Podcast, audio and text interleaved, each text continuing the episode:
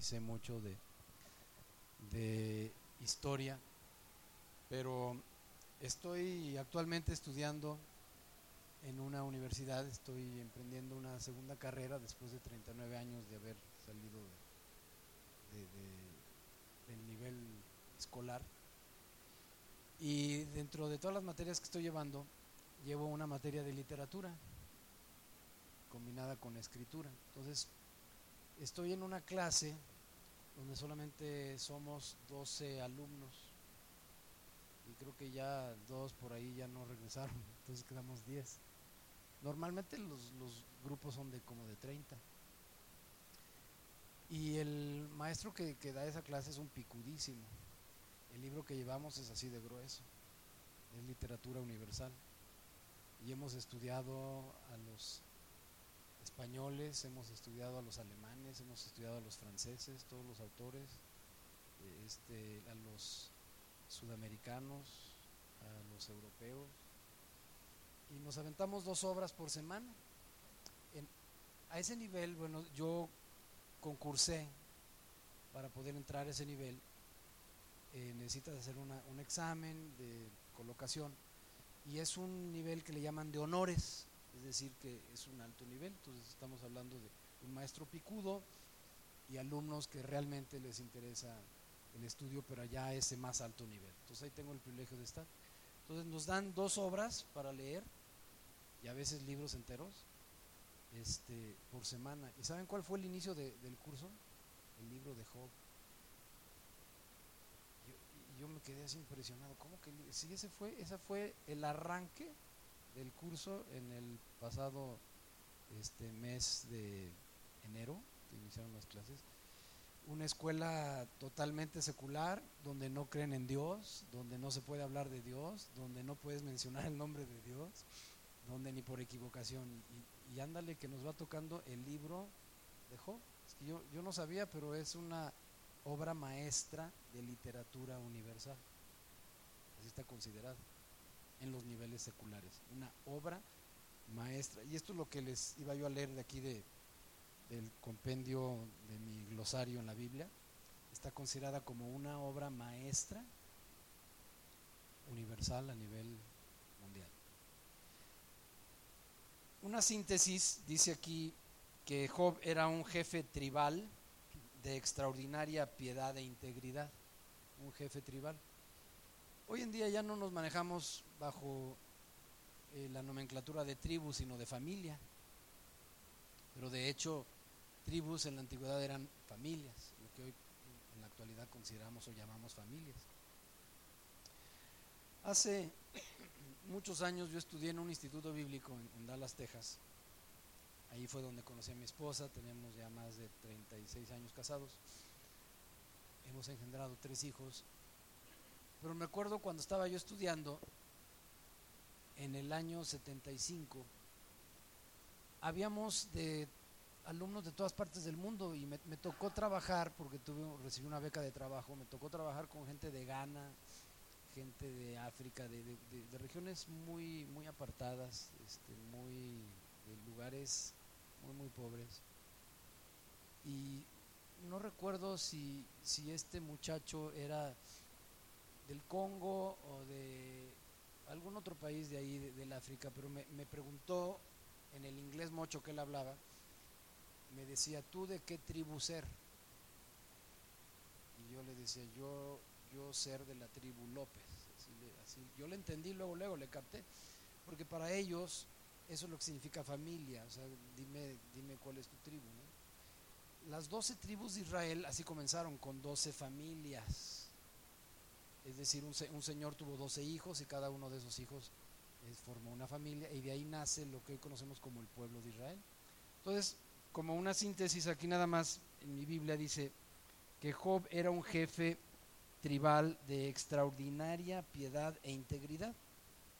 Y luego dice, Job sufre varios revés de fortuna, o sea, le fue de la fregada, como dicen por allá en mi rancho, ¿no? De la patada, le fue muy mal sufre, ¿cómo lo ponen aquí, no? Muy, muy bonito. Sufre varios reveses de fortuna, o sea que como que no todo en la vida es, digamos, caminar así en, en una de bajadita, así como en un caminito de rosas donde vamos así de bajadita y todos como en mantequilla, sino que a veces la vida nos presenta ciertas situaciones que podemos llamar reveses de fortuna, como, como aquí describen.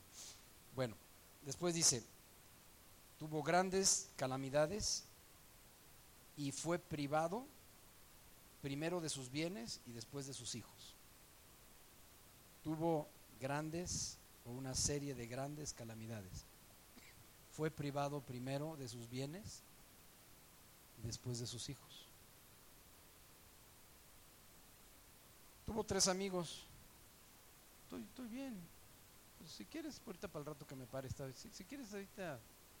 Sí, pónmela así cuando me pare, ya que me quede a la altura de, como púlpito. Te lo agradezco chorro. Tuvo tres amigos. ¿Cuántos, ¿Cuántos tienen amigos? Yo creo que todos, ¿verdad? Aquí contamos con amigos. Pues, él, nada más tuvo tres. Por ejemplo, yo considero a Gustavo un amigo. Considero a Memo un amigo. Y hay una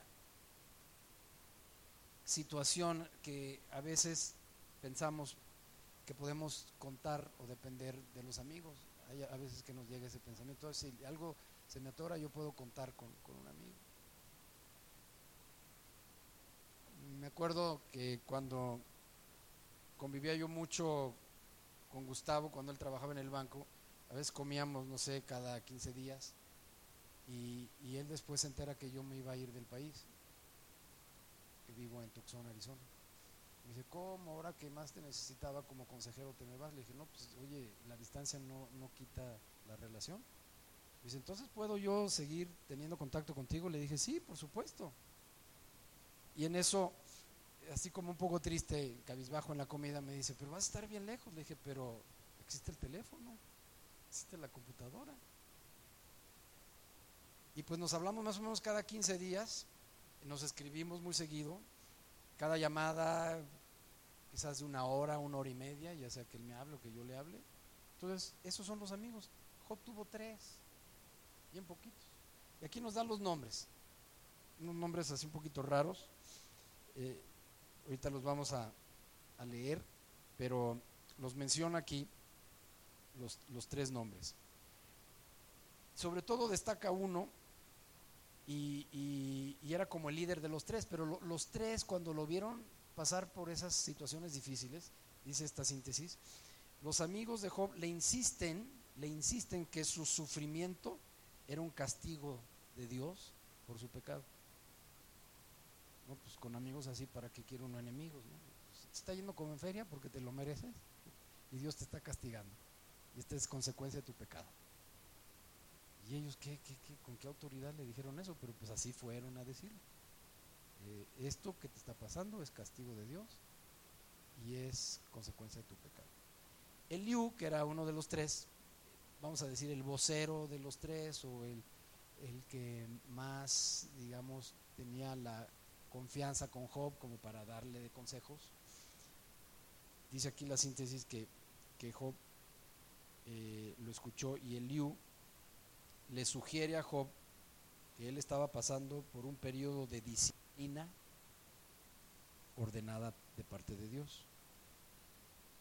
Finalmente, Dios responde a esas continuas peticiones que le hace Job y me gusta lo que viene al final de esta síntesis. aunque el tema del libro es sobre el sufrimiento,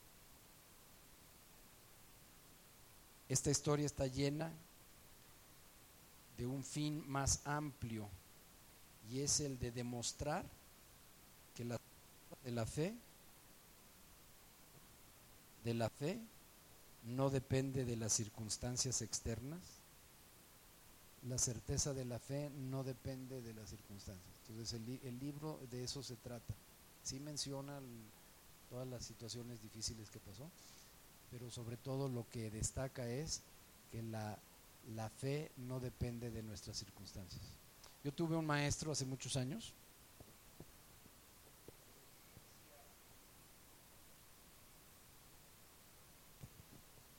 Aunque me quede más lejos, lo sigo viendo. ¿eh? Él decía, este maestro, yo no soy movido por, por las circunstancias, no soy movido por lo que pienso, yo no soy movido por lo que siento, o sea, no soy movido por los sentimientos ni las sensaciones, sino soy movido por fe. Lo que me mueve no es lo que pienso, no es lo que sienta, sino lo que me mueve es la fe. Dice que el autor es desconocido, eh, que fue escrita e, e, esta obra en época de los patriarcas en el siglo XVI antes de Cristo. Wow. 16 siglos antes de Cristo. No dice años, sino eh, eh, eh, o sea, el libro más antiguo de toda la Biblia. Comenzamos. Hubo en tierra de Uz un varón llamado Job. Y este hombre era perfecto y recto y temeroso de Dios y apartado del mal. De inmediato nos, nos da cuatro características de este hombre, de este varón. Vamos a llamarle el perfil del carácter de Job. Todos reunimos un cierto perfil. Ahora, todos tenemos un carácter. Y por ahí dice un dicho, si quieres conocer a Andrés, vive con él un mes. Yo a ustedes no los conozco, no sé cuál sea tu carácter. Pero hablando de carácter, había cuatro cosas que destacaban en el carácter de Job. Primero, era un hombre perfecto. Esto no quiere decir que no cometía errores. existe el diccionario de la Real Academia Española de la Lengua que nos da la definición de las palabras. Y según el diccionario que usamos ¿verdad? en la vida cotidiana, dice que perfecto es alguien que no comete errores o algo que ya es, digamos, este, sin ningún defecto. Pero la Biblia tiene otro diccionario y la Biblia está llena de simbolismos, entonces de, palabras o de frases que tienen otro significado muy diferente al que nos da el diccionario de la Real Academia Española de la Lengua. Perfección o perfecto bíblicamente no significa sin error o sin defecto. Perfección o el término perfecto bíblicamente significa maduro. Entonces ya podemos entender, captamos que este varón no era sin defecto, o que nunca hubiera cometido un error. A ver, ¿cuántos hay aquí sin defecto? ¿Cuántos perfectos hay aquí que digan, no, yo nunca he cometido un error, yo nunca me equivoco? No, pues eres perfecto. De acuerdo al diccionario que rige este mundo, eso es lo que significa perfecto, que, que no tiene error, que, que no hay ningún defecto. Eso no significa bíblicamente la palabra perfecto, sino significa maduro. Entonces, Job, un varón maduro, es lo que nos está diciendo aquí. Como primera característica que nos da de su perfil, un varón maduro. Y lo que Dios quiere para ti para mí es que nosotros alcancemos la madurez. O sea, eso es lo que anhela Dios. Y cuando hace ya muchos meses me invitó Gustavo para que estaba planeando este retiro, le dije que sí, que aceptaba venir. Ahora para mí representa nueve horas viajar hasta acá. Y, le dije, sí, sí voy. Y este tipo de eventos es precisamente con el fin de que aprendamos algo para que maduremos, para que sigamos madurando, para que alcancemos un nivel más alto de madurez. Entonces este hombre era un hombre maduro, es lo que está diciendo aquí. Maduro. No en cuanto a la edad, como cuando decimos, no es que era ya un, hombre maduro, pensamos ya un hombre, digamos, que sentó cabeza, tal vez de un cincuentón. No, no, no referimos a ese tipo de, digamos, de connotación de la palabra, sino madurez en cuanto a la experiencia, las vivencias. Segunda característica, era un hombre recto, recto. Recuerdo de una historia que me platicaron, que yo no sé si sea verídica, pero me, dijo, me dijo un amigo que él escuchó esta historia que comentó un pastor una vez que estaba compartiendo y que él dijo que le había pasado a otro pastor. Vete tú a saber si a él mismo, ¿no? Y nada más estaba diciendo como, como para que nadie se diera cuenta, ¿no? De que le había pasado a él. Dice, no, yo conozco que a un pastor le sucedió. Resulta que, que en cierta iglesia asistía un hombre que era chofer de autobús. Esto pasó allí en Estados Unidos. Y le gustaban mucho los sermones que predicaba el pastor y este y siempre hablaba sobre la integridad, sobre la rectitud, sobre la honradez. Este pastor este, se, destacaba por eso, siempre un hombre recto, un hombre íntegro, y sus, mensajes, sus sermones hablaban de eso, de, la rectitud, de la honestidad, y ponía varios ejemplos. Y, y este chofer de autobús era nuevo en esa congregación. Y ándale que un día en su ruta, ¿quién crees que estaba ahí en la esquina, en la parada del camión? El pastor. Digo, y allá en Estados Unidos los camiones sí se paran para subir al pasaje, ¿no? No, como aquí en México, que te tienes que subir y bajar de aguilita, ¿no?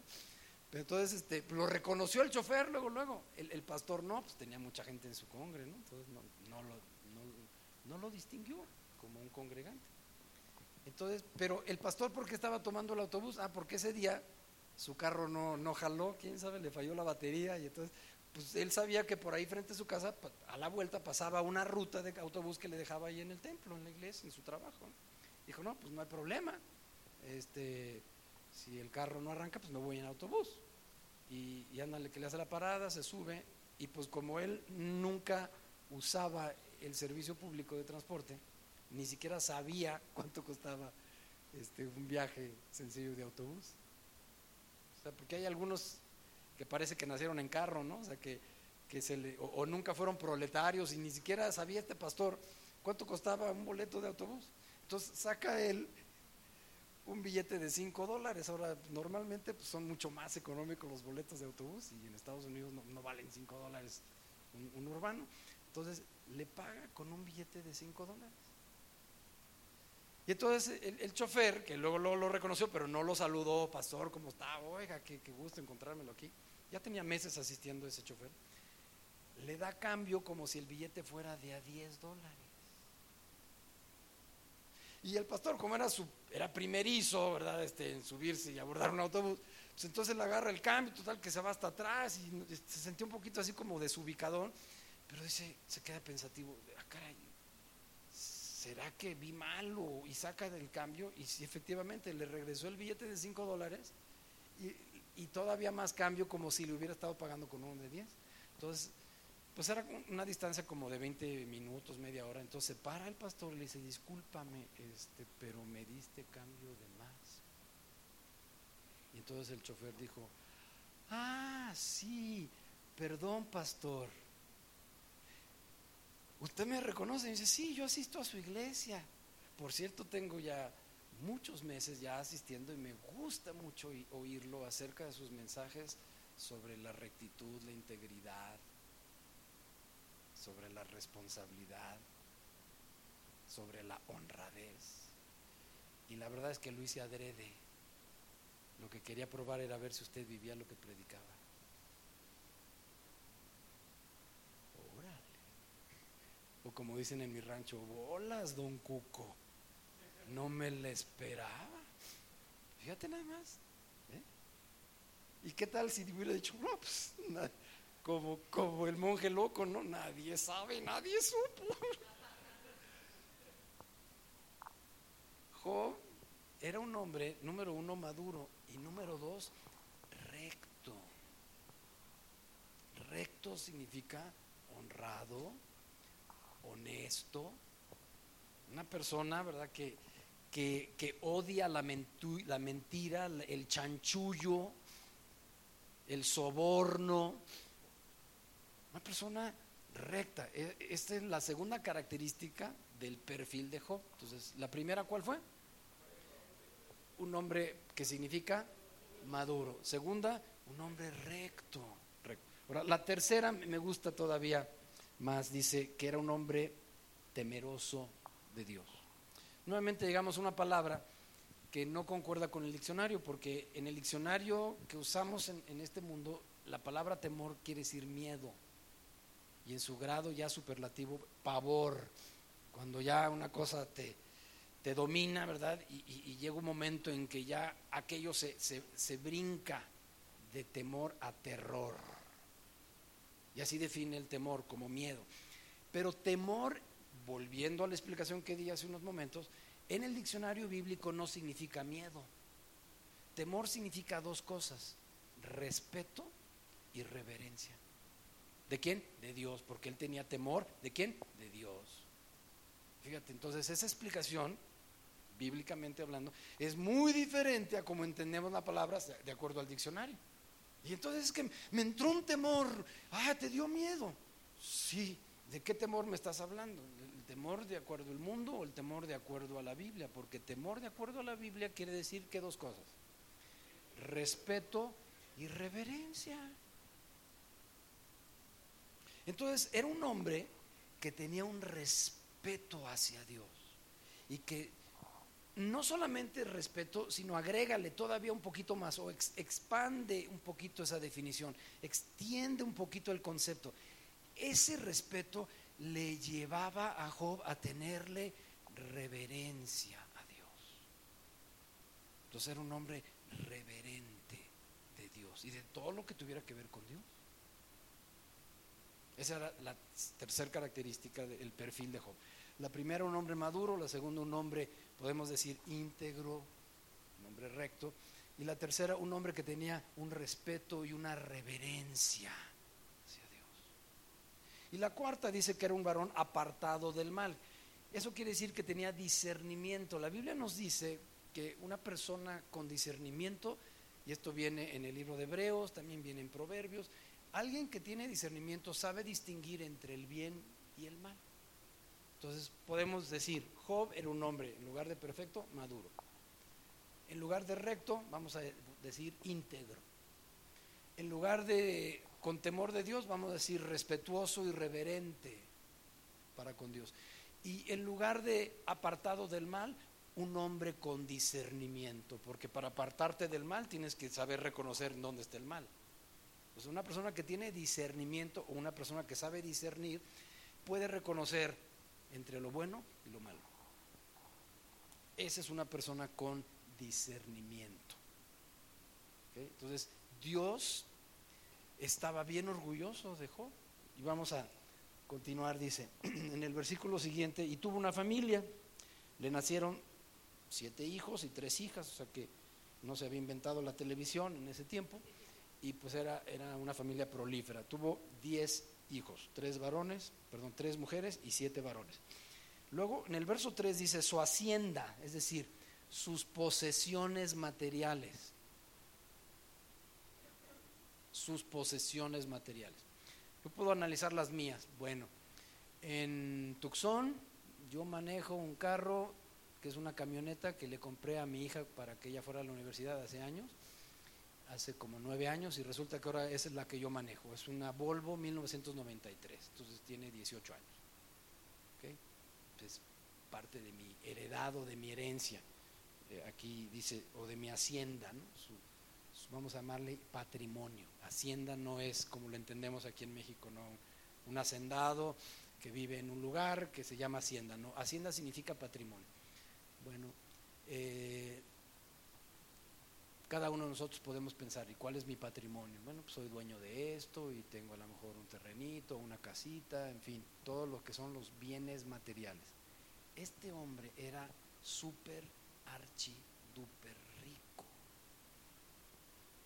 extremadamente rico.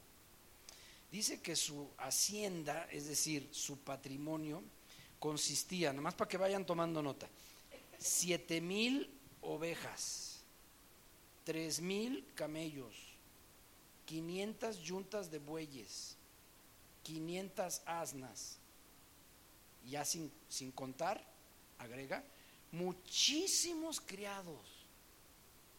A ver, ¿quién, aparte de Gustavo, no sé si todavía, pero quién tiene para pagarle una sirvienta a su mujer en casa?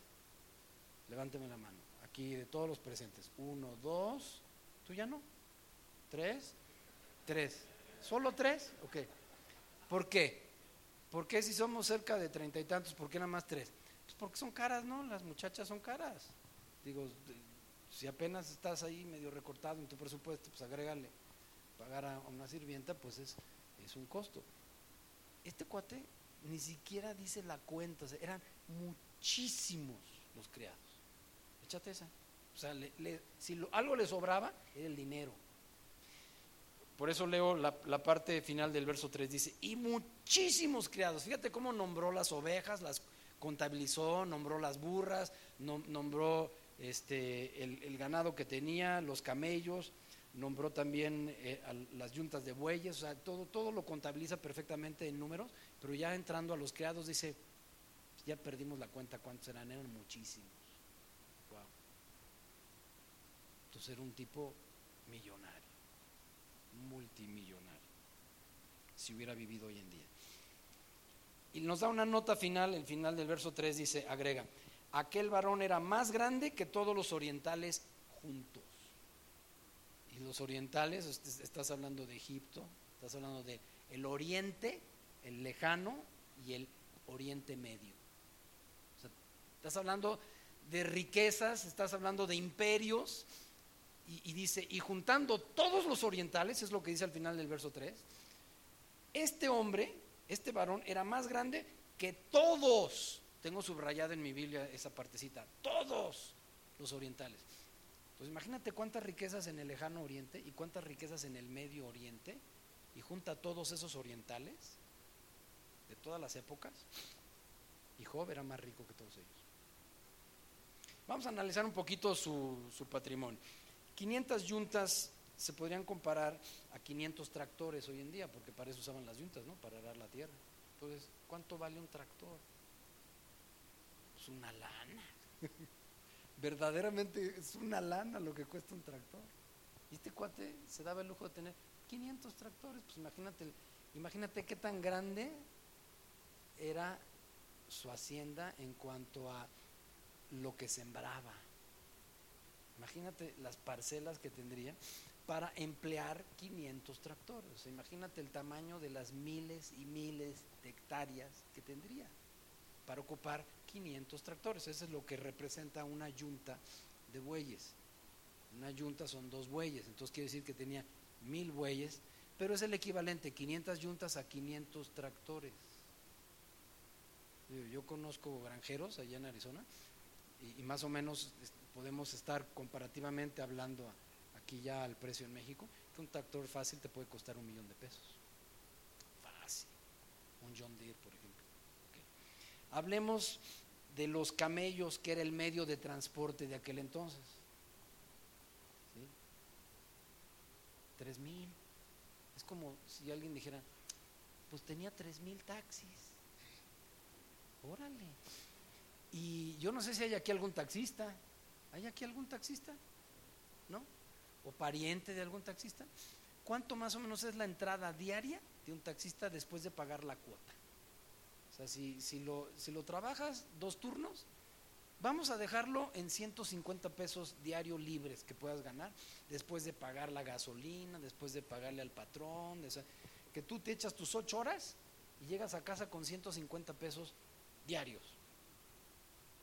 ¿Te, parece más o menos que, que, no estoy exagerándole? Libre, 150 pesos, y digo, me estoy yendo bien abajo, ¿eh? Me estoy yendo, yo no sé del gremio de taxistas, nada, pero para poner más o menos, para ubicarnos en una base. Ok, 150 y que lo trabajes cinco días a la semana, que descanses sábado y domingo. ¿Cuántos son 150? Entonces, ¿cuánto sería tu semana?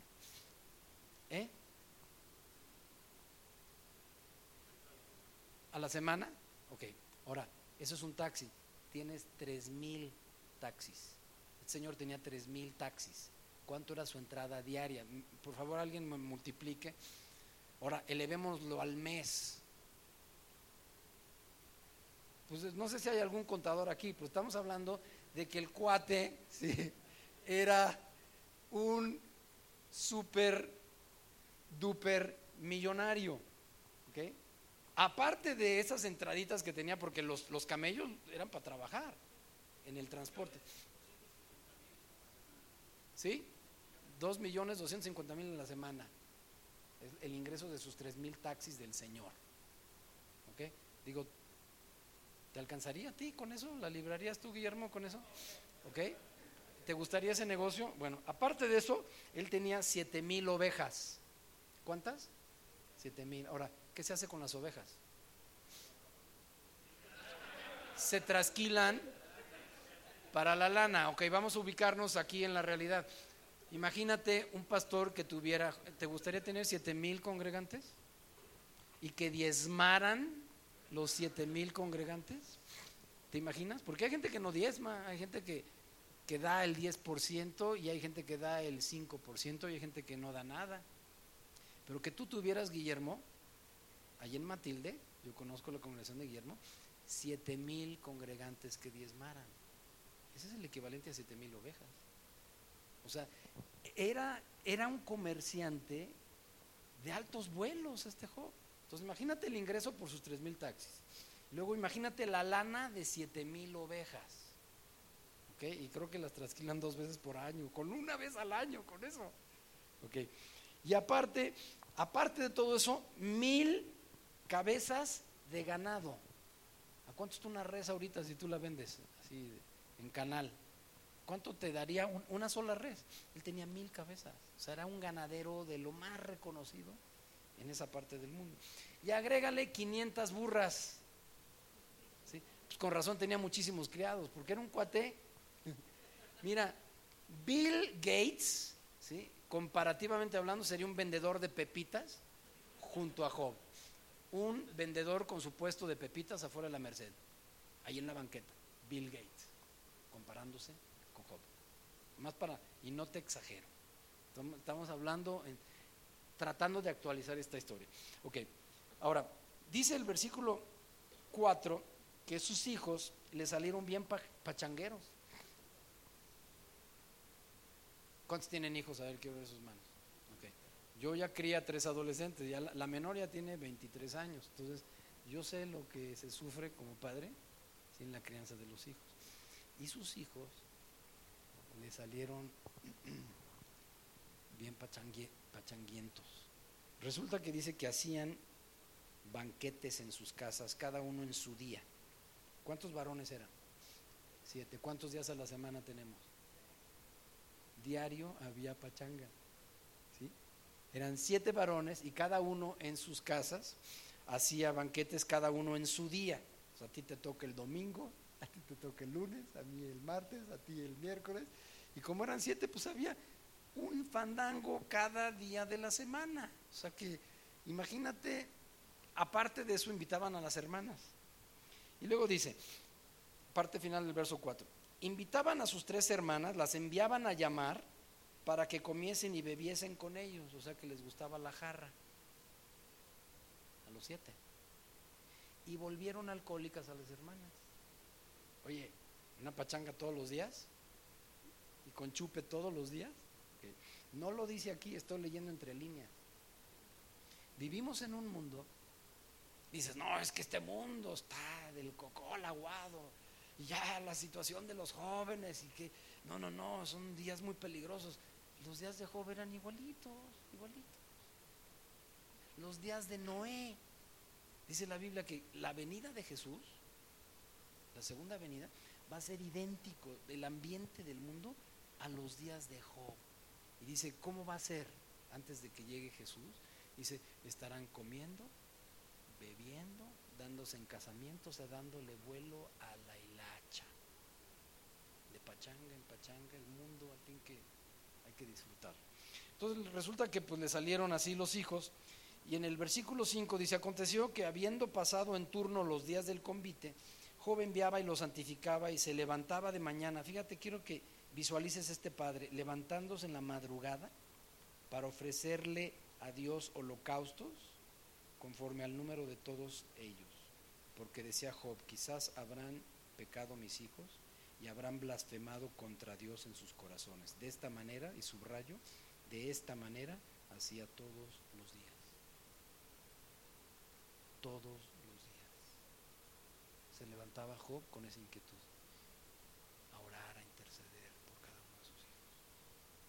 dedicaba un día para un hijo y luego otro para el siguiente y así.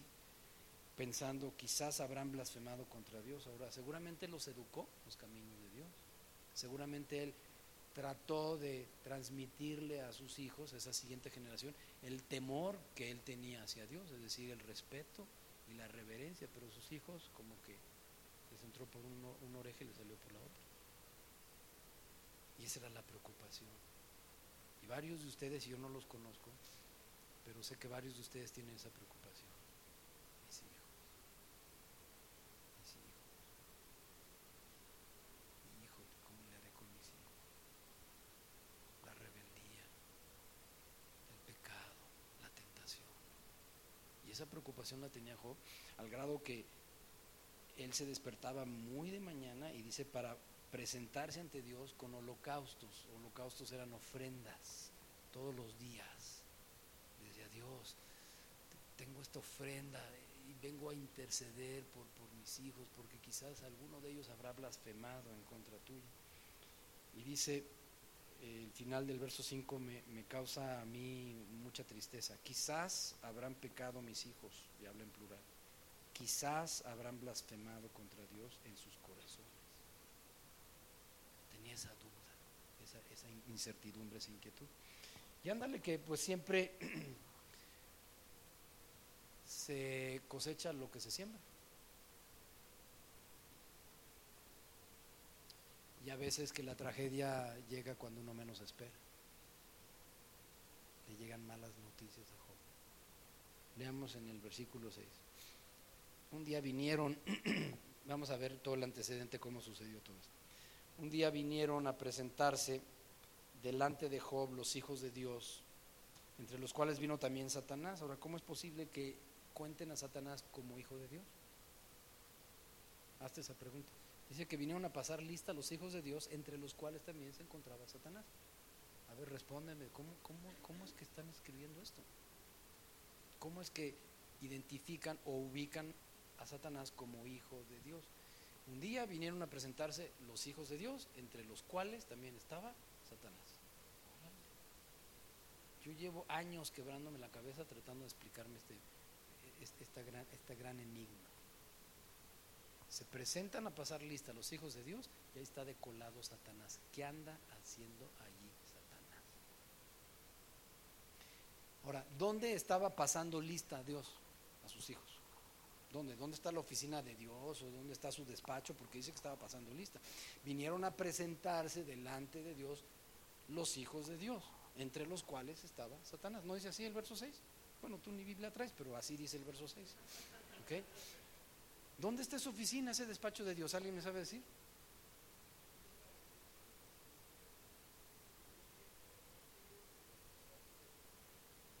Uh -huh. ¿Ok? ¿Y dónde radican los ángeles? ¿Dónde están? ¿Dónde está el despacho de Dios? Y llegaron los ángeles, ¿dónde, ¿dónde vemos o ubicamos a los ángeles? En el cielo. ¿Qué andaba haciendo Satanás en el cielo? ¿Cómo es que se coló?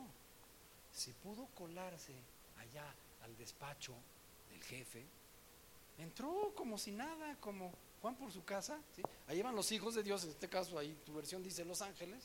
¿okay? Y ahí va de colado. Si se pudo colar allá, se puede colar donde sea. No te quiero espantar porque digo, a lo mejor esta noche te vas a la cama. ¿Se habrá colado por acá? Si se pudo colar al despacho del patrón, y te lo digo y analízalo, no me creas, consúltalo, se puede colar donde sea.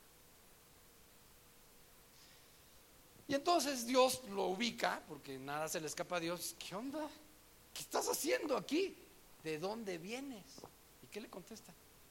Vengo de recorrer la tierra y de rondar por ella. Entonces, yo no sé dónde te guste a ti rondar, pero yo, yo me acuerdo en la escuela, en el DF donde yo estudié, eh, estaba yo en la secundaria cuando en eso salía la hora de recreo y en, y eso un escándalo de sirenas y patrullas y, y enfrente hay un hospital hasta la fecha. Y en eso pues, te bloquean toda la calle. Y yo estaba ahí, ya había sonado la campana para regresar a clases. Y yo estaba ahí metidazo. Y es que estaban trayendo a Agustín Lara a ese hospital que es el ABC en inglés.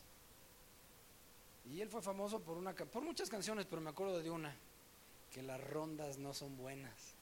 ¿Te acuerdas? Que hacen daño, que dan penas o algo así. Ándele. Ok. ¿De dónde venía de rondar Satanás? ¿Cuál era su ronda predilecta? La tierra. Él puede rondar por donde se le pegue la gana, pues está en el cielo. Ahí lo vemos haciendo acto de presencia en el mero despacho del patrón, de Dios. Entonces, pero le dice, ¿de dónde vienes? Se vengo de andar por la tierra y de rondar por ella. Entonces, ese es el lugar predilecto de Satanás. Yo pensaba cuando niño que, pues, que él no salía de los infiernos, que él era su morada, que él estaba con su trinche, ¿no? Y con, sus cuernos y su cola y pijama roja y, este decía, pues ahí, ahí es donde ronda. No, no, no, no, no, no, no. Estaba bien equivocado. Donde ronda es en la tierra. Él está vivito y coleando. Y su lugar predilecto es aquí. Y fíjate, todavía si escudriñamos un poquito más, ¿dónde se manifestaba más de acuerdo a los cuatro evangelios? En las iglesias. En ese tiempo le llamaban sinagogas. Todos los enchamucados que, que, se presentaban, si hubo alguno, uno que otro en la plaza pública, uno que otro en la calle por ahí, mientras iban caminando él y sus discípulos, pero la mayoría de los casos de enchamucados, ¿dónde fue? Consúltalo, no me creas, revísalo. Dentro reunión donde supuestamente estaba la gente buscando las cosas de Dios. ¿Te ha tocado ver un enchamucado? ¿Has visto cómo se azotan y cómo se retuercen y cómo les sale espuma y cómo voltean los ojos? es la cosa más espantosa. O sea, Satanás no se anda con juegos. Ya en el Nuevo Testamento hay un versículo que me siempre me ha llamado la atención que dice que, que el adversario, el diablo, anda como león rugiente buscando a quien devorar. Fíjate, anda buscando. ¿Y dónde anda rondando? ¿Dónde anda en esa búsqueda? En la tierra. Ahora, no devora a todos, devora a todo aquel que se deja. ¿Y qué es lo que sucedió? Bueno, pues le pregunta, ¿de dónde vienes? Y entonces le dice, vengo de andar rodeando la tierra, de andar por ella. Y en eso, una cosa que siempre me he preguntado, Jehová le dijo a Satanás, ¿no has considerado a mi siervo Job? Empieza a presumir de su siervo Job. O sea, ¿por qué Dios hace eso? ¿Por qué lo expone? Es como si tú cuentas el dinero, vas a ser al cajero, ¿no? Y, sacas por decirte algo, lo que más permite el cajero, seis mil pesos, y andas contando, ¿no? De billetes de a 500 Ahí en la calle 500, 1000, 2000, 2500, 5000, 5500, 6000. Eh, eh, en, la hora pico, ¿sí? de, en, en la terminal del metro este, Pino Suárez, en época de aguinaldos, donde todos los ladrones andan buscando a ver a quién se, se roba, ¿no? a quién, a quién transan, a quién atracan. ¿Tú lo harías? cinco mil, cinco mil quinientos, seis mil. O sea, como diciendo, para que vean ¿eh? que me fue bien en mi aguinaldo. Dios está, se pone a presumir de su siervo Job delante de Satanás. ¿Cómo es de que lo expone? ¿Por qué? ¿Por qué hace eso Dios? Siempre me lo he preguntado. ¿Por qué se le ocurre a Dios presumir de su siervo Job? Le dice, ¿no lo has considerado? Me gusta esa palabra aquí en el, en el versículo Número 8, considerar significa ver con detenimiento. Si yo nada más veo, pues es echar un vistazo, pero si yo considero, es que me paro media hora a ver lo que está frente de mis ojos. Ya, ya no estoy viendo, estoy considerando. Eso es lo que significa, ver con detenimiento. ¿Te has detenido a observar a mi siervo Job? que no hay nadie como Él en todo el mundo, que es maduro, que es íntegro, que tiene un respeto y una reverencia hacia mí y que es un hombre con discernimiento, que sabe distinguir entre el bien y el mal. ¿Te has fijado? ¿Te has detenido a ver, a considerar a mi siervo Job? No hay nadie en el mundo como él. ¿Por qué hace eso Dios? Fíjate, ahí te va, cómo soy yo. Digo, para que si no me conoces, te, voy a dar más una probadita. Yo llevo viajando desde el año 1986, mm, lo que no he visto. Conozco, tal vez no es ni para impresionarte, ni para echármelas, pero más o menos conozco como unos 15 países, no son muchos. Digo, un amigo mío conoce 120 países, entonces yo me quedo chiquito. He vivido en ocho estados de la República y llevo viajando, viajando, pero en serio viajando, no de que, ay, me voy de Tulancingo a Pachuca, ¿no? Viajando como itinerante del año 1986 a la, a la época, a esta fecha actual. Entonces, sé viajar. ¿Vieras cuántas cosas he visto? ¿Vieras cuántas cosas he vivido? Y una de las cosas que a mí me, llama la atención de esta historia, y voy a volver a leer el versículo número 8, le dice, que no hay nadie como Él en toda la tierra. Es un hombre perfecto, es un hombre recto, es un hombre temeroso de Dios y es un hombre apartado del mal. ¿Vieras cuánta gente he conocido? Y nunca he conocido a alguien que reúne este perfil estas cuatro características. O sea, era único. Por eso le está diciendo, no hay nadie, y subrayo verso 8, no hay nadie como Él en la tierra. Wow. Como he visto tantos accidentes y he visto tanta gente que se expone a veces hablando de más, inclusive yo soy muy dicharachero y uno de los dichos que aprendí desde chico es de que de bocones y dragones están llenos los panteones.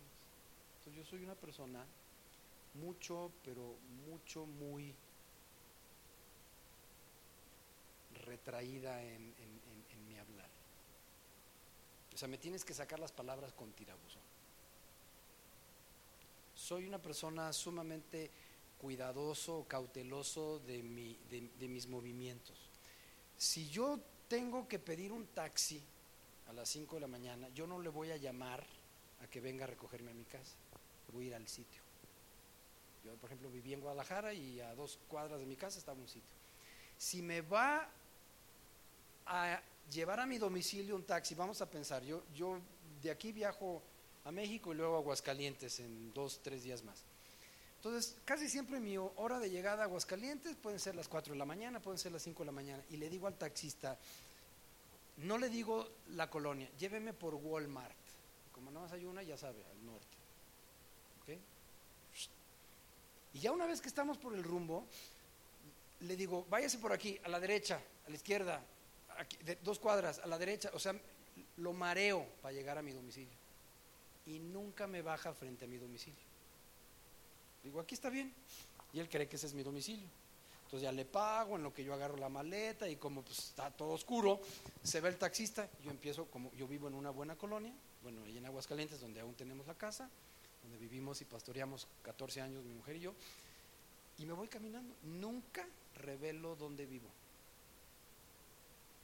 Ni me recogen en mi domicilio, ni me entregan en mi domicilio. Nunca entra el señor del gas, bueno, tengo gas estacionario.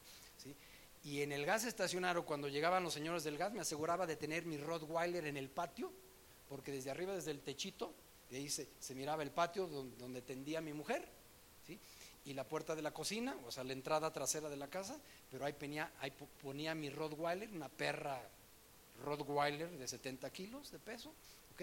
Ladre y ladre mientras el señor estaba llenando el tanque estacionario. Pero si fuera tanque de cilindro, jamás, jamás de los nunca, de los never de limón, la never, entraba a mi casa. Ni el que me traía el garrafón de agua, ni el que lo dejaba allá afuera y yo entraba, o digo, yo salía y metía ya este, el garrafón o metía el tanque de gas cuando eran cilindros.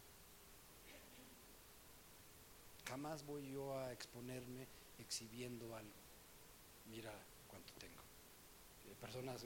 Yo he visto predicadores que, y entonces dijo el Señor, sobre todo en Estados Unidos, para que la gente vea su reloj Rolex y su anillo de siete quilates, de no sé qué, y manejando un auto de súper extra lujo, o sea, e- exponiéndose, exhibiendo lo que tiene. ¿Por qué entonces, me hago mil veces la pregunta, Dios le dice a Satanás, está exponiendo, ¿ya viste? ¿Ya viste? ¿Quién es? Mi siervo Job. No hay nadie como él en toda la tierra. No hay nadie tan rico como él en toda la tierra, pero a la vez no hay nadie tan recto. No hay nadie con tanto discernimiento como él. No hay nadie en todo el mundo tan maduro como él. No hay nadie en todo el mundo que me respete más a mí. ¿Y qué le contesta Satanás? Leamos el verso siguiente.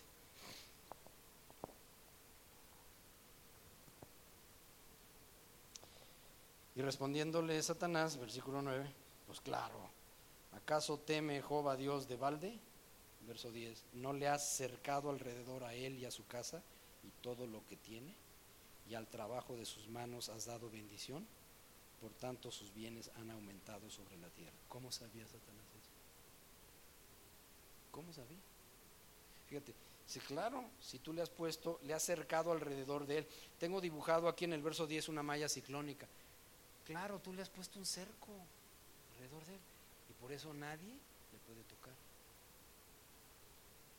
Y ese cerco era un cerco de bendición. Ese cerco era como un campo magnético y Satanás reconocía que estaba blindado. ¿Has visto esas películas donde, sale una cuate en persecución tras otro vehículo y saca la ametralladora y le mete ahí toda la carga y no le hace nada porque el carro está blindado. ¿Sí has visto esas películas de, de 007? Que así estaba blindado Job y Satanás lo reconocía. Dice, claro, está blindado. Verso 10. Le ha acercado a él, a todos los de su casa y a todos sus bienes. Y por eso ha prosperado. ¿Por qué? Porque tú lo has bendecido. Satanás reconocía de dónde venía las riquezas de Job, de dónde venía tanta prosperidad. Leo de nuevo el verso 10, dice, le ha acercado alrededor a él, a su casa y a todo lo que tiene. Al trabajo de sus manos has dado bendición. Ahora hay un versículo que escribe Salomón que dice, la bendición de Dios es la que enriquece y no añade tristeza con él. Satanás sabía por qué estaba tan rico. Dice, pues es que tú le has bendecido, le has dado al trabajo de sus manos bendición.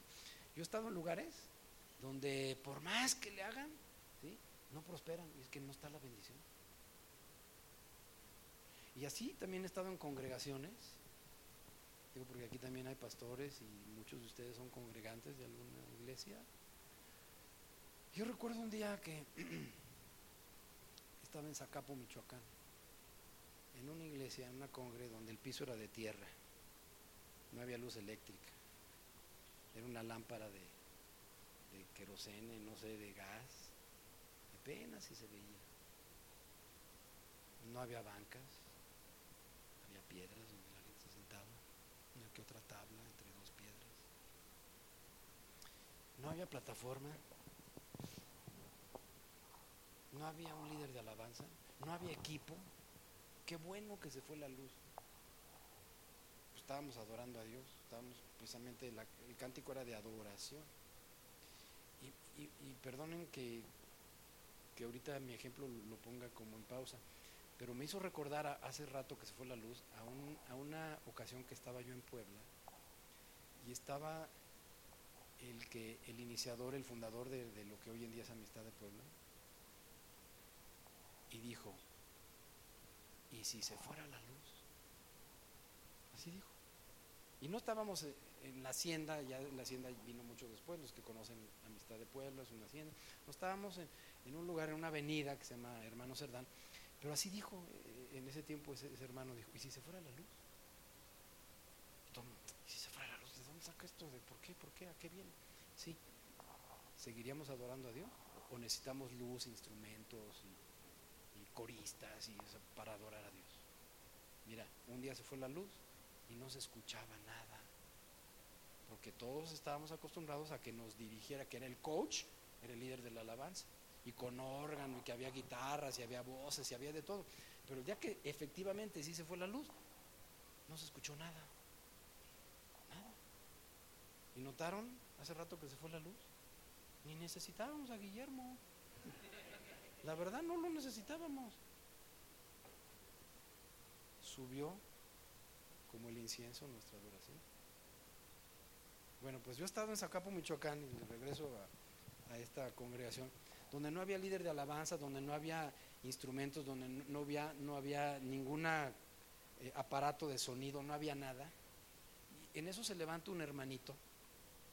Y por cierto, un, un hermano de por ahí cerquita, eh, él, fabricaba guitarras, entonces él, donó una guitarra, y eran guitarras que no eran de buena calidad, pero donó una guitarra a la iglesia. Entonces este hermanito la, agarró, la, guitarra, era, de palo de aguacate, o sea, era de la peor calidad, la que donó a la iglesia. Y este hermanito, chimuelo por cierto, que no sabía cantar, no sabía de do, re, mi, fa, él cantó en tono de fu, no de fa. Se le salieron dos, tres gallos. La guitarra estaba panda, estaba toda chueca, le faltaban dos cuerdas. El, hermanito no sabía cantar. Y bajó la presencia de Dios. Yo estaba ahí, me puse de rodillas. Estaba temblando, temblando. La bendición de Dios es la que enriquece, ahí estaba la bendición. Y, y en contraste he estado en, en otro lugar, y digo, perdón por si hay aquí extranjeros, pero esto pasó en Estados Unidos, en un lugar donde la plataforma medía 20 metros de largo como por 6 metros de ancho. El lugar estaba ecualizado de una manera impresionante. Atrás había cortinas de terciopelo auténtico, no de imitación, terciopelo auténtico. Tenían una iluminación impresionante. Había 40 personas arriba en el equipo de alabanza. Había órganos, había teclado de sintetizadores, había lo, non plus ultra. Es más, hasta de, de, esos, de esos aparatos que echan humito, o sea, para que sientas como que estás así entre las nubes. De todo, de todo. O sea, habían invertido varios, varias decenas de miles de dólares en todo, en todo ese equipazazazazo. Y eran profesionales, gente estudiada en música. Yo sé que tú estudiaste música. Y ahí estaba yo. Es más, te subías a la plataforma y no veías los zapatos, porque se hundían en la alfombra. Impresionante lo que gastaban, todos esos lujos. ¿Y sabes qué? No estaba la presencia de Dios. Y decían, súbenle al sonido, bájale, modúlale, súbanle, bájenle a las luces, a los efectos. Y era, era tanta la preocupación por la cuestión técnica. Y sí estaba, si tú lo observabas o lo medías desde el lado técnico, decías, wow, increíble. Pues simple y sencillamente no hubo bendición, porque no estaba la presencia. Eran músicos profesionales, más bien eran artistas. Y el hermanito de Zacapo chimuelo, una guitarra solamente con tres cuerdas y en tono de fu, ran, le rasca ahí y de repente ¡ush! baja el Espíritu Santo. Eso es la presencia de Dios y eso es lo que pudo reconocer en el verso 10 el mismo Satanás. Dice, claro, está blindado y tu mano está sobre él y por eso es de que ha prosperado porque tú has puesto un cerco alrededor de él y dice leyendo la parte final del versículo 10, dice, al trabajo de sus manos has dado bendición, por tanto sus bienes han aumentado sobre la tierra. Esa es la explicación de por qué es tan rico. Porque al trabajo de sus manos tú has dado bendición. Y de repente no se queda callado ahí Satanás, ahí no termina. Dice, pero, pero, ahí no me gusta ese pero del 11. Pero, ¿y si le quitas el cerco? retírale el blindaje y vas a ver que va a blasfemar en contra tuyo. Fíjate lo que le sugiere Satanás a Dios. Está hablando Satanás con Dios, pero extiende ahora tu mano y toca todo lo que tiene y verás si no blasfema contra ti en tu misma presencia. Así, retírale el cerco, retírale tu protección, retírale tu bendición y vas a ver que va a blasfemar contra ti. Y ándale que Dios, y esto es lo que me superadmira el siguiente versículo, el 12, Dios le toma la palabra, Satanás está retando a Dios y Dios acepta el reto. ¿Cómo, cómo permite Dios eso? Satanás, el diablo, el chamuco, está retando a Dios y Dios dice, órale, le entro, juega el pollo, sale, vamos haciéndolo. ¿Cómo es posible que acepte Dios? Esto es lo que no, no, puedo yo en este, en este chícharo que tengo yo de cerebro, no lo puedo razonar, no, no lo puedo explicar, no lo puedo entender. Ser un hombre perfecto. Y Dios dice, sí, acepto el reto, órale, y vamos haciéndolo. Le quito el, el cerco, claro. Y vas a ver que no me ama por lo que le doy, me ama por quien soy.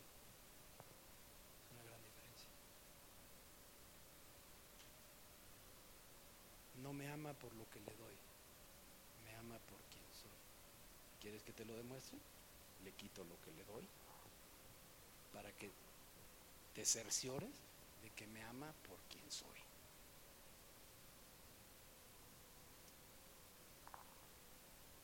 Versículo 12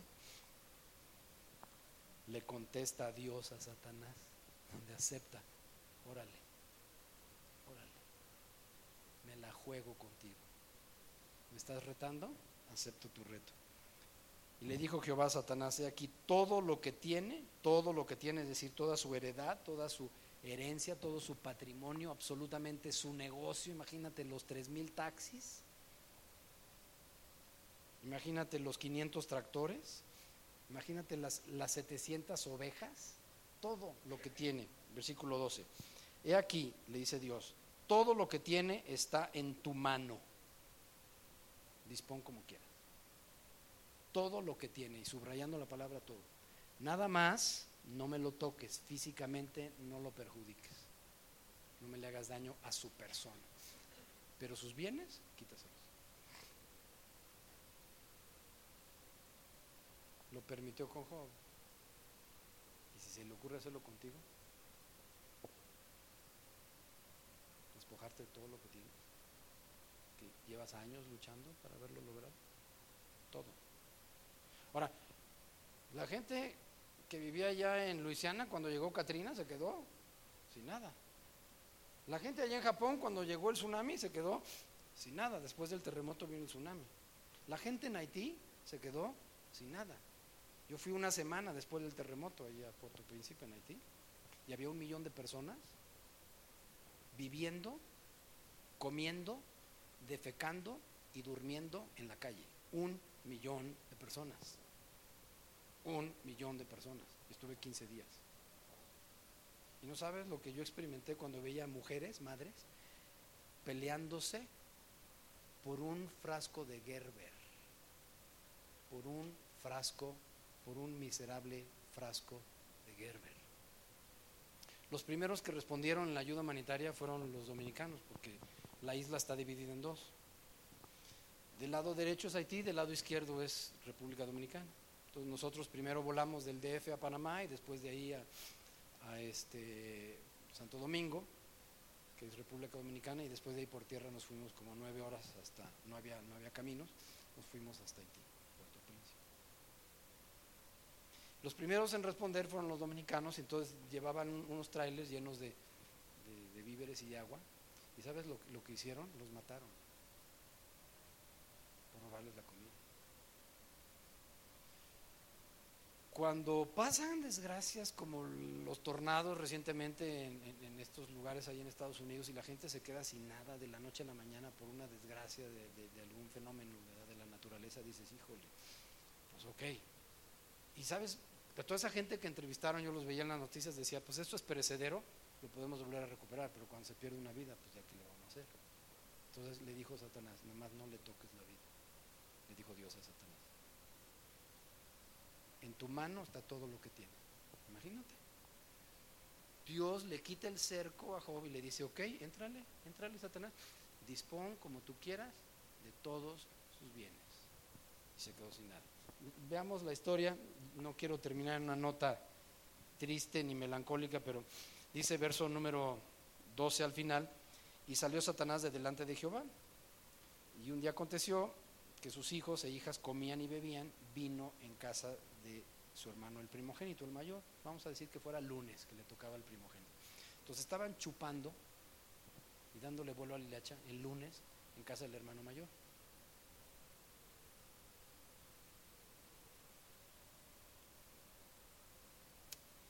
Y vino un mensajero a Job y le dijo, estaban arando los bueyes y las asnas paciendo cerca de ellos, y acometieron los sabeos, que eran unos enemigos que habitaban en el sur. Por esto pasó en la tierra de Uz, dice el primer versículo. Entonces, al, sur de Uz, habían un grupo de enemigos llamados los sabeos. Entonces, fíjate cómo una vez que Dios retire ese cerco, pudieron atacarle los enemigos. Lo mismo le pasó después al pueblo de Israel. ¿eh? sea, estaban quejes y quejes y Dios no, no, nos responde y Dios no está con nosotros, ya se olvidó de nosotros y dónde está Dios y ya no, ya no le preocupamos. Entonces como empezaban a, refunfuñar y a quejarse contra Dios, Dios dice, oigan, pero si, si yo siempre he estado con ustedes, ahora nada más para que escarmienten, hoy, hoy ya no los voy a proteger. Y ese día las serpientes empezaron a picar a los niños, a morderlos, y se empezaban a morir y también los adultos. Y ahí fue donde se dieron cuenta, caray, pues si llevamos meses cruzando por el desierto y nunca nos habían atacado estas serpientes venenosas, qué casualidad que de la noche a la mañana de repente nos empiezan a, morder esas víboras venenosas. Y ahí es donde reflexionando dijeron, yo creo que algún, alguno que tuvo la idiota, ¿sí? Ah, caray, entonces pues uno más uno son dos, esto quiere decir que si antes no nos picaban y nunca las vimos cuando estábamos Transitando por el desierto quiere decir que Dios nos protegía. Entonces teníamos la cobertura de Dios. Y por alguna razón, que a ellos les era desconocida, ellos intuyeron, entonces, si nos están saliendo las serpientes ahora y nos están acabando, la única explicación que, veían ahí era, o que podían ellos deducir era, pues ya no tenemos la protección de Dios. Entonces, si te empieza a ir como en feria, hazte esa pregunta. Oye, ¿por qué es una tras otra? ¿Y por qué ya no es lo duro sino lo tupido? ¿Y por qué tantas serpientes? Ah, pues es que habían blasfemado en contra de Dios y dónde está Dios y ya se olvidó de nosotros. Y ese día Dios dijo, ah, que ya me olvidé de ustedes, nunca me he olvidado de ustedes, pero para que sepan lo que es olvidarme, hoy se me va a olvidar protegerlos. Y hasta nuevo aviso. ¿sí? Me voy a hacer el desentendido y ahí se las ven ustedes solitos. Y ese día las serpientes andaban rampante por todo el campamento murieron miles. Y despertaron, ya caray. Entonces ya no tenemos la protección de Dios. Entonces cuando Job ya no tenía la protección de Dios, entró el enemigo. Y el primer grupo de enemigos vinieron del sur, los sabeos. Vamos a, vamos a ver qué es lo que sucedió en el, en el versículo este, número 14. Dice, vino un mensajero y le dijo, pues ahí estaban tus 500 tractores y ahí estaban tus 500 burras, y en eso llegaron los enemigos del sur y los tomaron. Se robaron tus 500 tractores y se robaron tus 500 burras, que eran animales de carga. Imagínate 500 tórtolos o 500 camiones rabones. Sería el equivalente de estas 500 burras. Pues se robaron tus 500 tractores y se robaron tus 500 camiones rabones. Y mataron a los criados a filo de espada y solamente escapé yo para darte la noticia. Y aún estaba hablando este primer mensajero cuando vino otro. El verso 16 es el segundo mensajero. Y le dijo, fuego de Dios cayó del cielo y quemó las ovejas. ¿Te acuerdas de tus ovejas, Job? ¿Te acuerdas de, de las siete mil ovejas? Sí. Pues vino fuego del cielo. ¿Cómo sabía que venía del cielo? ¿Cómo sabía este empleado, este mensajero? ¿Cómo, o sea, ¿cómo, es que vino fuego del cielo? Yo me hago la pregunta, dice, él le, declara al patrón, vino fuego de Dios. ¿De dónde sacó eso? ¿Cómo pudo determinar que, que de allá venía el fuego? El caso es de que se calcinaron tus siete mil ovejas y también tus pastores murieron por ese fuego fueron consumidos y solamente escapé yo para darte la noticia. Y todavía estaba hablando este segundo mensajero cuando en el verso 17 llegó el tercero y le dijo, los caldeos, y estos eran enemigos que vivían al norte, Entonces, cuando no es Chana, es Juana, y si no es su hermana. Ya lo habían atacado los del sur, ahora le están atacando los del norte. ¿Te ha tocado vivir rachas de ese tipo? Pues, ya se descompuso la lavadora. Ahora ya se me descompuso el refrigerador. Y ya se me descompuso el carro. Y ya se me descompuso mi hijo. Ya, ya me llega a las 3, 4 de la mañana. Y ya se me descompuso mi matrimonio. Porque ya me pidió el divorcio. Y ya se me descompuso mi trabajo porque ya no hay clientela. Y ya me renunciaron mis, mis, empleados de confianza. Y ahora, ahora ya nada más falta ¿sí? que salga a la calle y que me mía el perro. Y que cruce la vía y que me machuque el tren. ¿Sí? ¿Has oído ese dicho? Que te vaya bien. Que te orine el perro y te machuque el tren. ¿Has oído ese dicho? Pues ya nada más eso me faltaba. Yo sé que aquí presente, entre nosotros, hay personas que han atravesado esos momentos. Y la pregunta es, ¿por qué a mí? ¿Por qué a mí? Y este hombre que era perfecto le estaba pasando eso. Este hombre que era el más íntegro de todo el mundo le estaba pasando eso. Y Dios lo permitió. Eso es lo que, eso es, lo que es inconcebible. Dios lo permitió. ¿Cómo que Dios lo permitió? Dios lo autorizó. Dios se la jugó con Satanás y dijo, ok, me está retando, sí, acepto el reto. Nada más para demostrarte que no es cierto, que aún quitándole todo lo que tiene, me va a seguir amando, no por lo que le doy, sino por quien soy. Ah, sí, sí, ah, no te creo. Ah, no me crees, Satanás, no, no te creo. Te permito que lo hagas. Y salió, se quedó sin ovejas, se quedó sin camellos, se quedó sin burras. Y llega el tercero, el tercer mensajero. Fueron un total de cuatro. Y le está diciendo, verso 17. Apenas había de terminar de hablar, de hablar el segundo mensajero cuando todo, dice verso 17, todavía estaba hablando este segundo mensajero cuando vino otro y le dijo, los caldeos, que eran los enemigos del norte, ya los habían atacado los del sur, ahora los del norte. Los, del sur eran los sabeos y los del norte eran los caldeos. Llegaron con tres escuadrones Digo, esto me suena ya a los Zetas, Llegaron con tres escuadrones y arremetieron contra los camellos. O sea, ya había perdido las burras, ya había, ya había perdido este, las asnas, las burras, ya había perdido los camellos, perdón, las ovejas y, y, las yuntas de bueyes, nada más le faltaban los camellos. Y dice, pues llegaron los caldeos, hicieron tres escuadrones, arremetieron contra los camellos, se los llevaron. ¿Te acuerdas de tus tres mil taxis? Si ya no existen. acaban de ¿Quién? Papá, papá gobierno. Acabas de perder Hacienda. ¿Cómo? Sí, Lolita vino y dijo, me debes. ¿Cómo que perdí mis tres mil tractores? Sí, se los llevaron. ¿Cómo? Y mataron a los criados a filo de espada y solamente escapé yo para darte la noticia. Y por si fuera poco, y esto ya se me hace el colmo, verso 18, entre tanto que este, el tercer mensajero, hablaba, vino el cuarto y le dijo, tus hijos, y esta es la peor noticia, tus hijos y tus hijas estaban comiendo y bebiendo, bebiendo vino en casa de su hermano, el primogénito, cuando un gran viento del lado del desierto llegó y azotó las cuatro esquinas de la casa. Ese gran viento se llama huracán y los huracanes se dan en el mar. Y este huracán vino del desierto. Explícate. Estamos viviendo épocas con este sobrecalentamiento global, los fríos son más intensos que antes.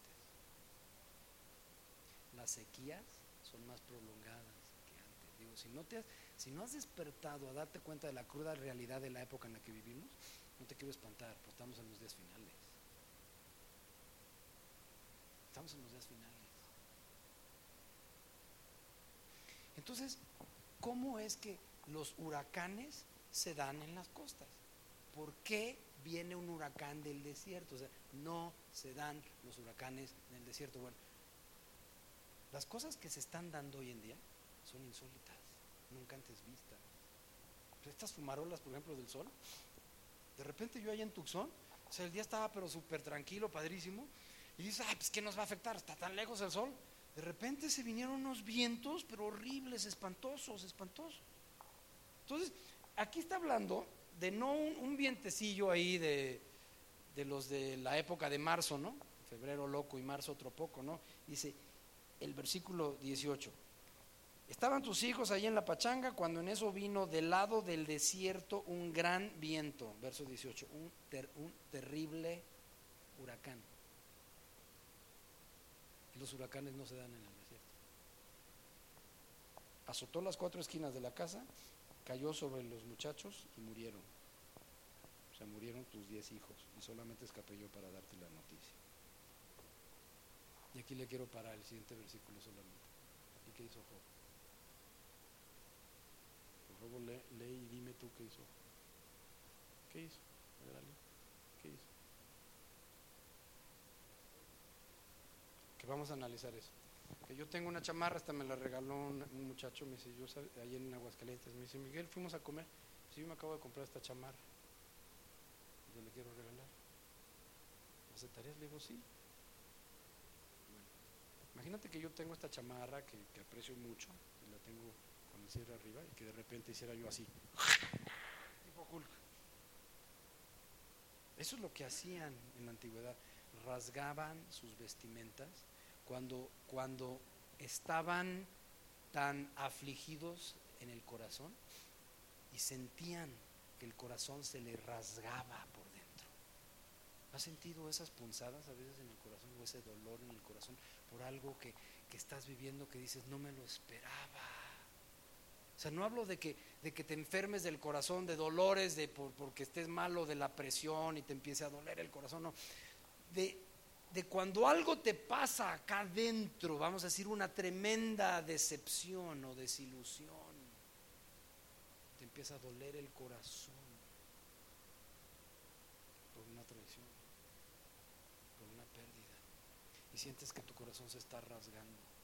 Ellos, en la antigüedad, lo que hacían como para aliviar un poquito ese dolor era rasgaban sus vestimentas y de esa manera para que no les anduvieran preguntando, oye, te veo triste, ¿qué te pasa?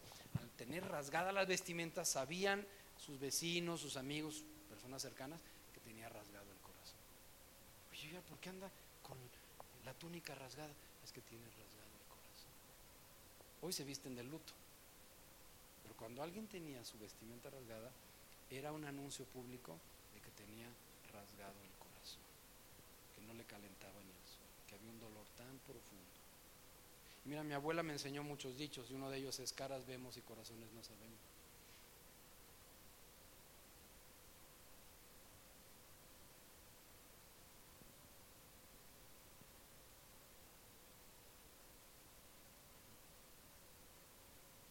Un día yo salgo de mi casa, en el tiempo cuando yo llevaba a mis hijos a la escuela y en eso sale la vecina y se echa en reversa.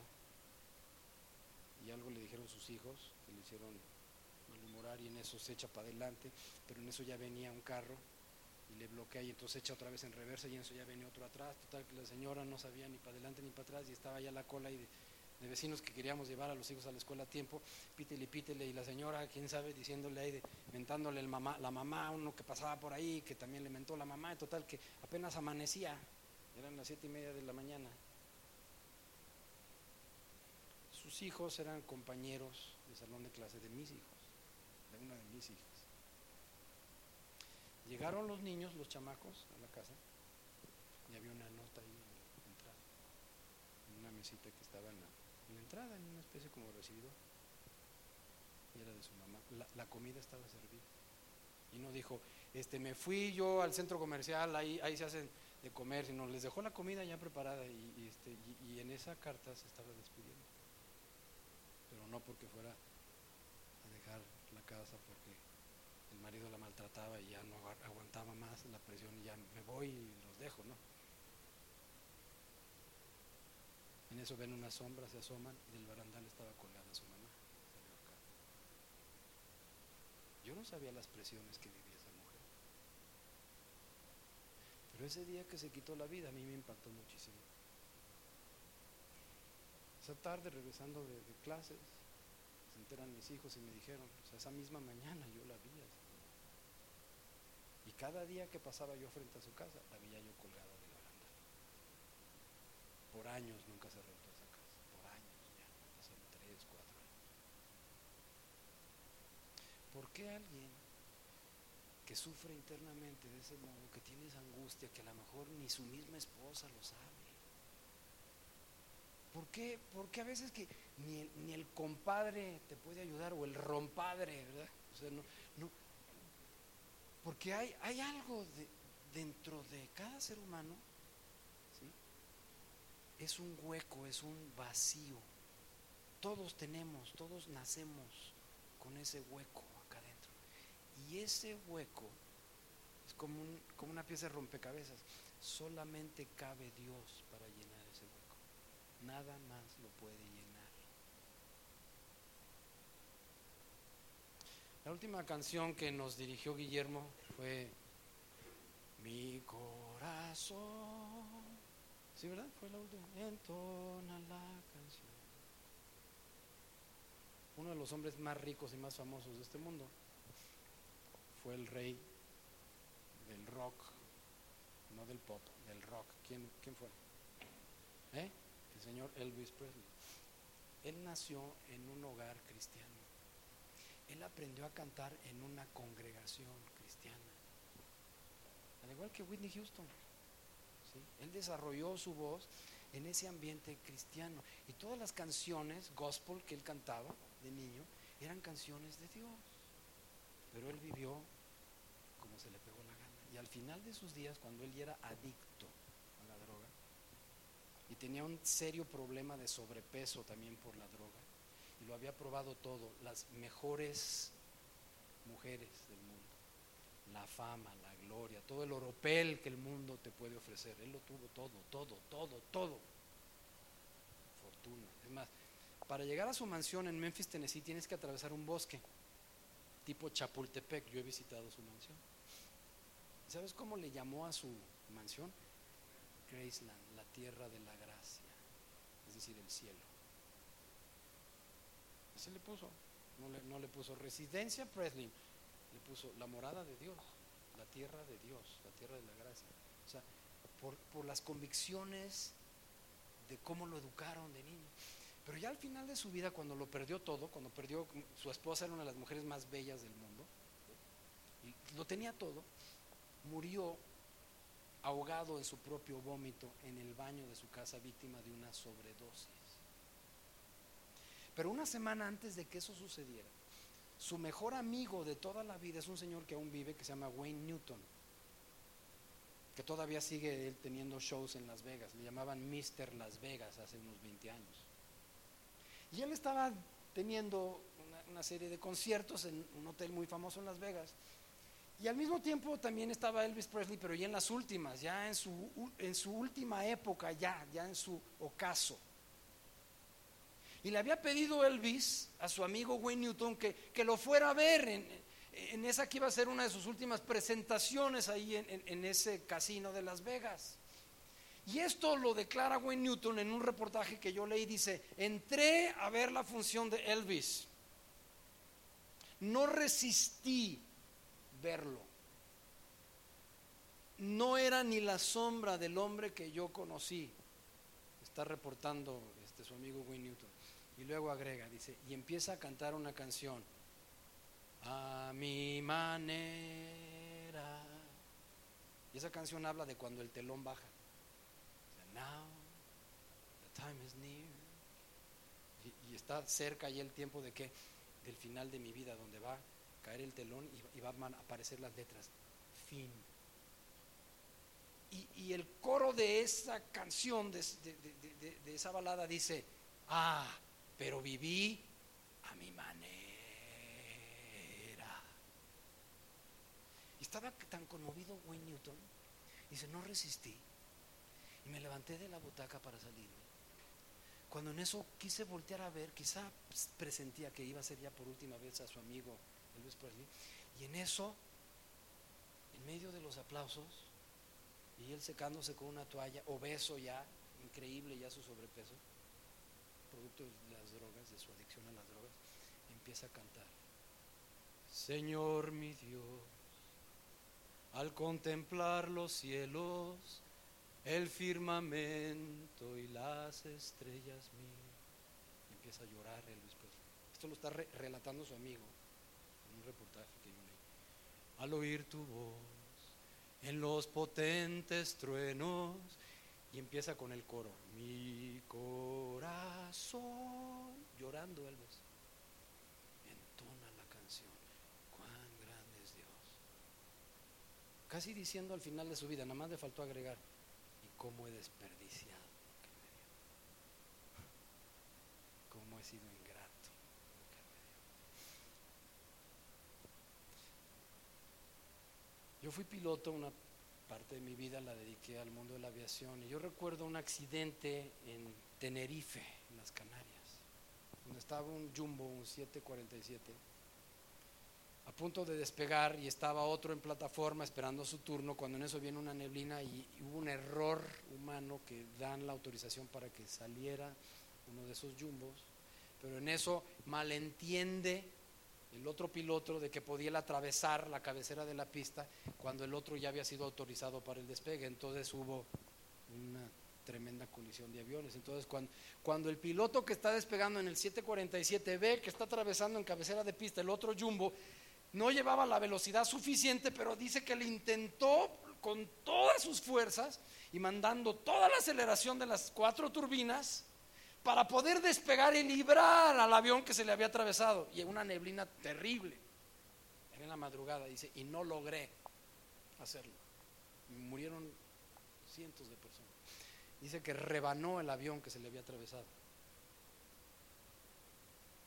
Toneladas de galones de gasolina corrían por los pasillos de ese avión que, que cercenó por la mitad. Y uno de los sobrevivientes escribe la historia. Pero lo, más que, lo que más me impactó fue cuando encontraron la caja negra después del incendio. Y se escucha la voz del piloto que está tratando de, de agarrar vuelo, blasfemar en contra de Dios. God damn it. Y así termina el relato de ese reportaje. ¿Y ¿Sabes qué es lo que agrega el sobreviviente? Dice, es que la gente como vive, muere. Y como él siempre había viviendo blasfemando en contra de Dios, totalmente lo opuesto a Job. Job era un hombre reverente, un hombre temeroso de Dios, un hombre que jamás hubiera llegado a usar el nombre de Dios en vano. Pero ¿por qué no blasfeman usando el nombre de Buda? ¿Por qué no dicen Buda, damn it? ¿Por qué siempre dicen el nombre de Dios, God, damn it? O Jesus Christ. ¿Por, ¿por qué no usan el nombre de Brahmaputra o de alguno de esos otros? ¿Sí? ¿Por qué siempre Dios y Jesucristo? Y ese piloto es lo que se escucha en la grabación. Está blasfemando el nombre de Dios. Y era la preocupación de Job. Quizás uno de mis hijos ha blasfemado en contra de Dios. Señor, intercedo por él. ¿Y sabes qué? No sirvió de nada su intercesión. Se murió. Se murió. Y todos los días lo hacía. ¿eh? Todos los días. No le sirvió de nada. Porque cada uno es responsable de su propia vida. Y ellos habían sembrado la carne y en la carne cosecharon corrupción y muerte. Y así ese piloto había vivido toda la vida usando el nombre de Dios en vano y así murió usando el nombre de Dios en vano. Y así decía el reportaje en inglés. Así como vive la gente, igualito muere. Pero cuando le llega esa noticia, esa te- terrible pérdida, ya, había perdido todo lo económicamente hablando, todo, o sea, estaba en bancarrota.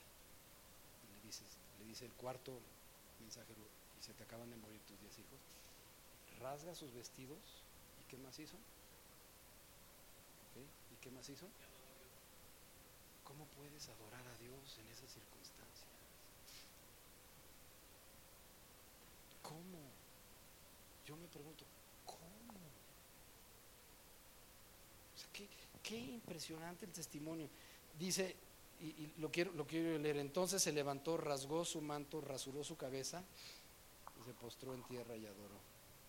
Y dijo, desnudo salí del vientre de mi madre, desnudo volveré allá, Jehová, Jehová, dio, Jehová quitó, sea el nombre de Jehová bendito. Y en todo esto no pecó Job, ni atribuyó, ni atribuyó a Dios despropósito alguno, o sea, no le echó la culpa a Dios.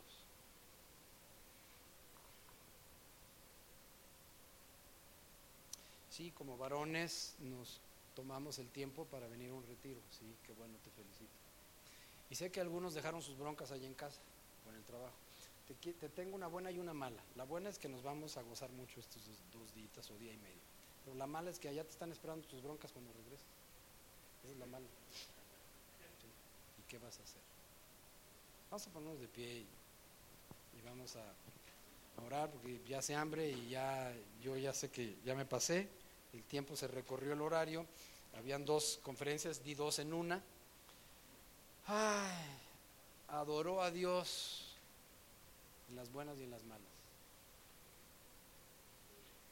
Cuando mi padre murió, él, muere, se le reventaron dos úlceras y encontramos una nota ahí en el, en el buró de, de su cama de hospital y decía, como una especie de poemita que escribió él, te doy gracias Señor por lo mucho que me has dado también por lo que he perdido.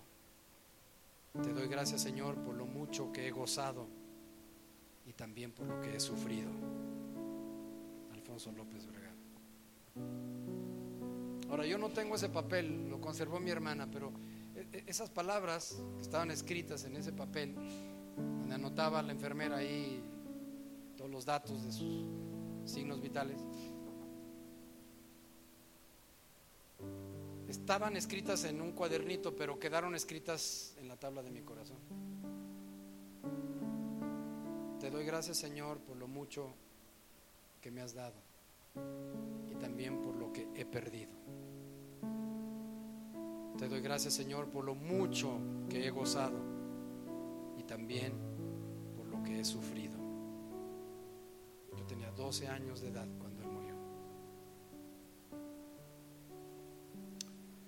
No sé por lo que tú hayas pasado o no sé por lo que tú estés pasando. No sé qué tanto estés sufriendo, o no sé qué tanta decepción hayas tenido, no sé cómo te ha tratado la vida, a lo mejor te han pateado, o a lo mejor te está yendo tan bien, tan bien que, que no sabes lo que es sufrir. Pero a veces, y esto lo dice mi padre espiritual, a veces nos necesita ir mal para que aprendamos a ser agradecidos cuando nos estuvo yendo bien. De cuando nos estuvo yendo bien. Señor, esta noche que nos trajiste a este retiro, te damos muchas gracias por lo que tú estás hablando a nuestro corazón, por lo que hemos escudriñado en tu palabra. Si a ese hombre que fue perfecto, lo probaste de esa manera, ¿qué nos espera también a nosotros? Si ese hombre que era el más íntegro de todo el mundo, lo probaste de esa manera. Yo sé que tú permites las pruebas para que maduremos. Yo sé que tú quieres que crezcamos en la fe. Y te damos muchas gracias porque tú dijiste, Jesús, que en el mundo encontraríamos tribulación, pero que confiásemos porque tú has vencido al mundo. Y esta es la victoria que vence al mundo, nuestra fe. Y aún a pesar de todo lo que estaba viviendo Job, ni en esas circunstancias renegó en contra tuya, sino que con su corazón rasgado, su cabeza rasurada, sus vestidos hechos trizas, se postró y te adoró.